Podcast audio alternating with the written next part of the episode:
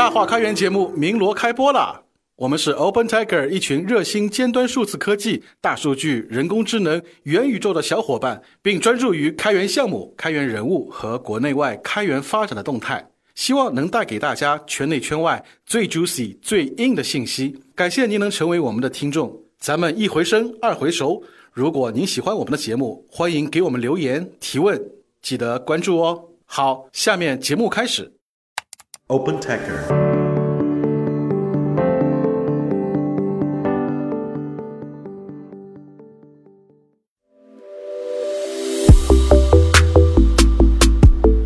嗨，大家好，欢迎收听本期的大话开源，我是主持人明爱。这是一档由 Open Taker 发起的访谈节目，旨在沉淀开源人的所思所行，力求摸索出有趣、有料、有品的开源武林秘籍。每一期对话，我们会邀请身经百战的开源老兵或冉冉升起的开源之星，来分享他们的前沿洞察、防坑指南以及鲜为人知的走心故事。在这里，不管您是开源发烧友，还是门外驻足观望的好奇宝宝，都可以汲取与开源相关的更多心法与招数。还在等什么？一起来听听今天的江湖对谈吧！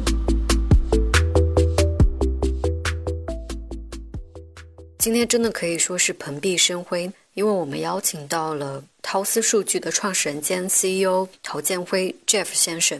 Jeff 是三次创业，三次跨界，算是五十 Plus 的程序员老司机。目前是在 All In 开源的大数据平台，他所在的公司是由红杉和 GGV 领投。他们想要颠覆整个的物联网的大数据市场。我们先请 Jeff 简单的介绍一下自己和涛思数据这家公司。大家好，我叫陶建辉，呃，我是涛思数据创始人，而且我也是个连续创业者。涛思数据呢，们是它是专注于物联网大数据的处理，啊、我们自己开发了整个的啊、一个产品，这它用来存储、查询、分析、计算物联网的数据，而且我们这个公司呢，在幺九年七月份把我们的核心代码全部开源。二零二零年八月份，我们又将这个集群版开源。那可不可以给大家介绍一下，目前有哪些客户是在使用你们的技术呢？啊，那我们呢？现在啊，我们付费的客户都有四五十家了，免费的客户其实很多很多。因为我们每天，啊、从去年八月份起，我们开始统计这个免费客户，啊、每天上线的呃实例数啊，就叫 instances，呃，每天都是超过了两百了。已经是这个量级，因此很多。那么有典型的代表，比如说我们刚刚顺丰，就是那个物流的公司顺丰，它就刚刚上线，啊、我们还有比如说紫光云啊，他们都已经上线，这都是免费客户的代表。那么付费客户，那就是国家电网。举个例子啊，国家电网，比如说像日企、法拉科做数控机床的，他们都早就开始使用我们的产品，无论是付费还是免付，都有很多体量很大的公司。那你们的产品有何特性或者说优势呢？我们产品呢，就说我们这个产品它是因为大数据的呃技术很多，最流行的是 Hadoop 系统。OK，大家比如说，而且 Hadoop 是一个生态，很多款软件，大家都用这种 Hadoop 来处理大数据。但我们呢是现在自己设计了一套充分利用大数呃物联网数据特点，来专门处理物联网的数据，一个专用的大数据平台。那因为我们专用，又由于充分利用了物联网数据特点，那因此我们的处理的效率远远远远超过了通用的大数据平台。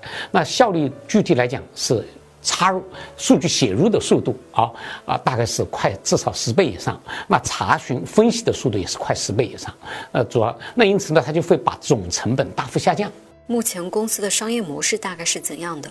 我们公司的商业模式呢，实际上是跟现在另外一个很成功的开源软件公司叫芒果 DB，实际上是一样的。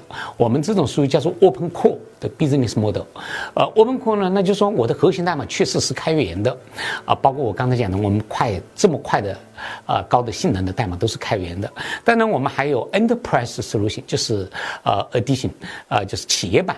但企业版呢，它只是有一些辅助性的功能。啊，比如说监控啊、异地容灾这种功能，它没有开源。在另外一个这方面的呢，就是企业版，它主要是别人购买我的企业版呢，它主要是得到我的 technical support。当然，我们还一个呢，就是开源公司要成功的一个必经之路，就是要提供云服务，无论是 MongoDB。啊，还是其他的啊。现在开源越来越火，根本原因是它的云服务，呃呃，收入越来越高。那我们公司也会是。你会建议大家上哪些渠道更多的去了解你们呢？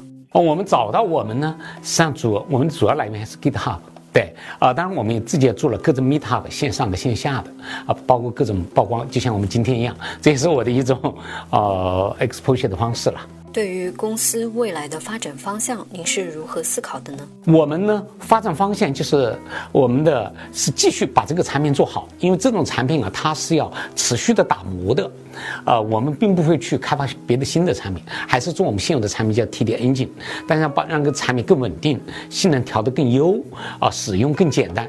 要持续的努力，当然会有一些小的新的功能，比如说像实时流计算，我们今年会推出来，呃，但是它不用耗掉我们所有的人力，而我们是要持续的打磨这个产品，让它真为真正成为一个在全球市场特别有竞争力的一个产品。方便给大家介绍一下你们公司的企业文化吗？我们的企业文化啊，呃，是总结有几点啊，呃，我在我们公司内部，啊，这个是第一。呃，我们是要求热爱，你必须热爱我们做的这个事情，或者认同我们的理念，你这样才不会中途退却，有别的机会啊。热爱。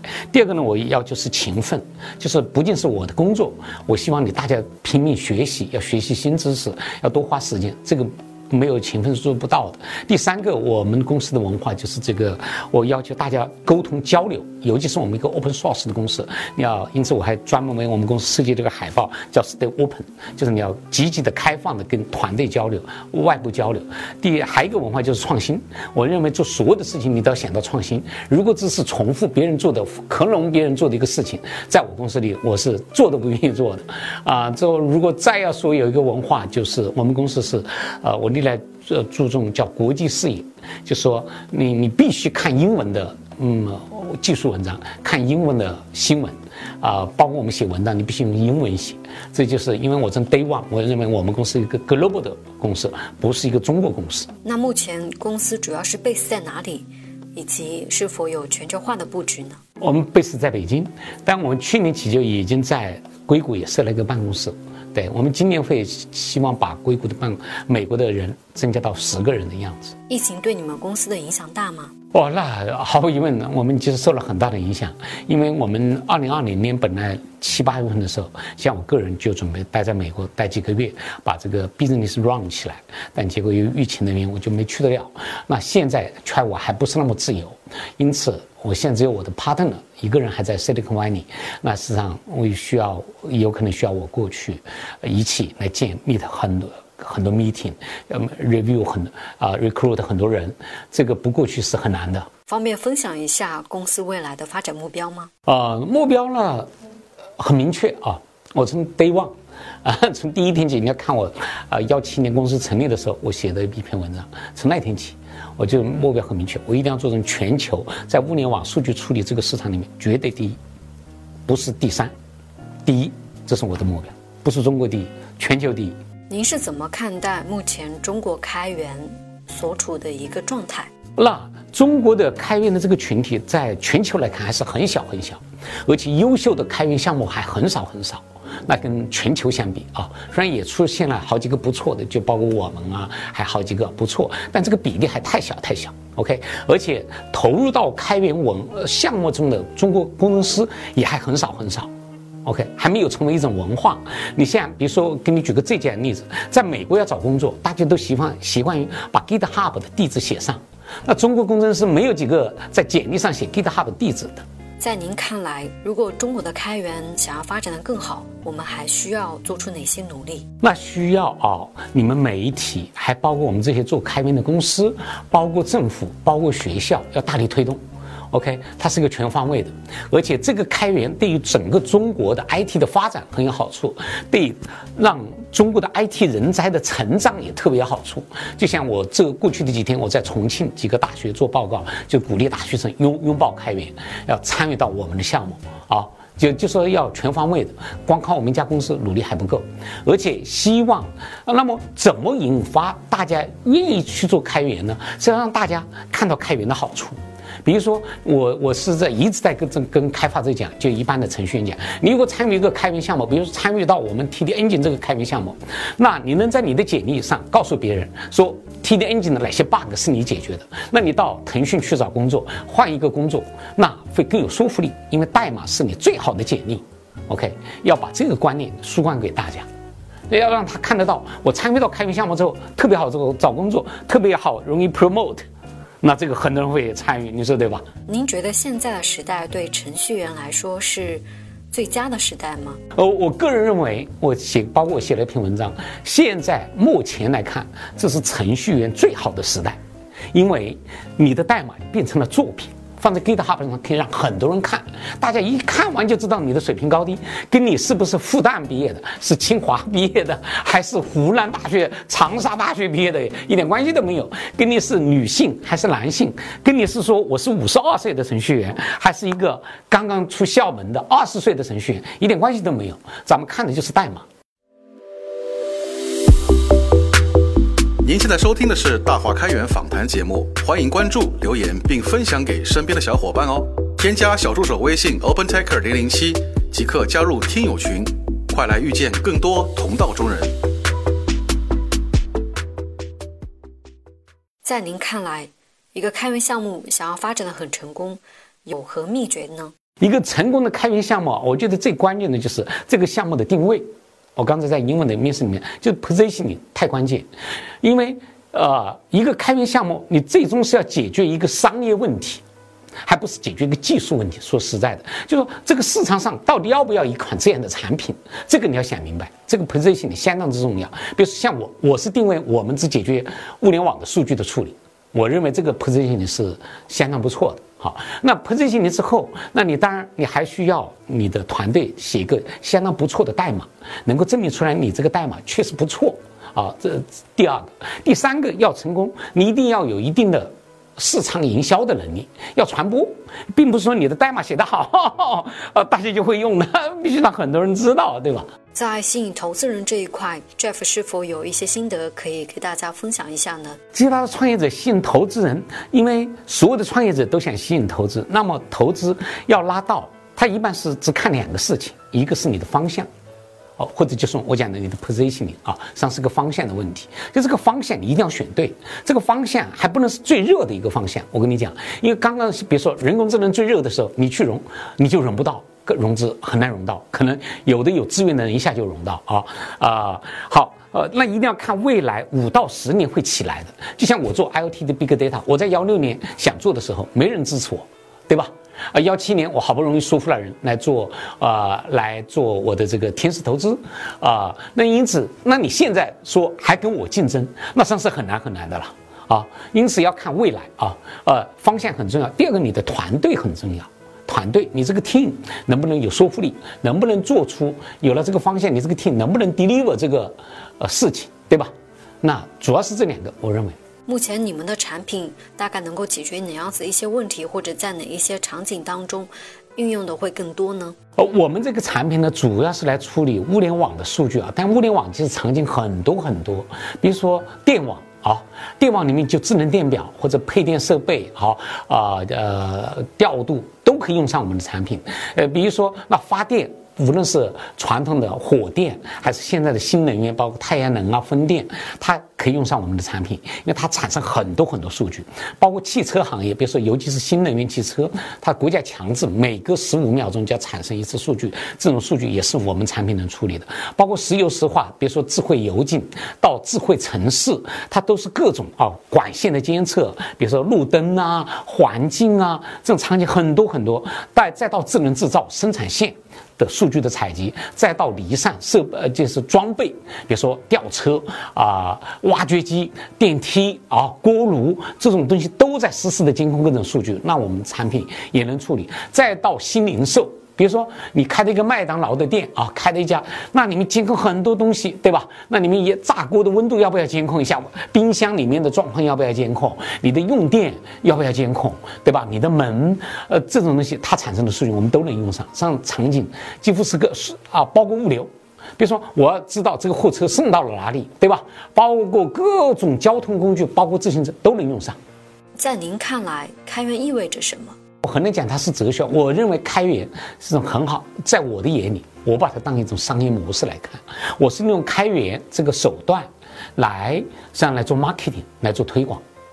OK，是是是个 business model，而且我必须赚钱。我们再来聊一聊您个人的故事吧。您觉得在过往这么多年的经历当中，最令你骄傲的是什么？我觉得我最值得骄傲的就是，啊，我有新有新的想法、新的 idea 的时候，我能迅速把它变成产品，这是我最值得骄傲的。我每个创业公司都是我自己有了想法，我马上就写写代码，马上就变成呃产品，之后马上就还能融到资，这是我值得骄傲的。有没有你非常佩服的一个人，还蛮愿意和大家分享的？啊，我觉得呃，很难讲某一个人啊。那如果讲几个人的话，我觉得，比如说乔布斯、Bill Gates，那都是我偶像级的人物。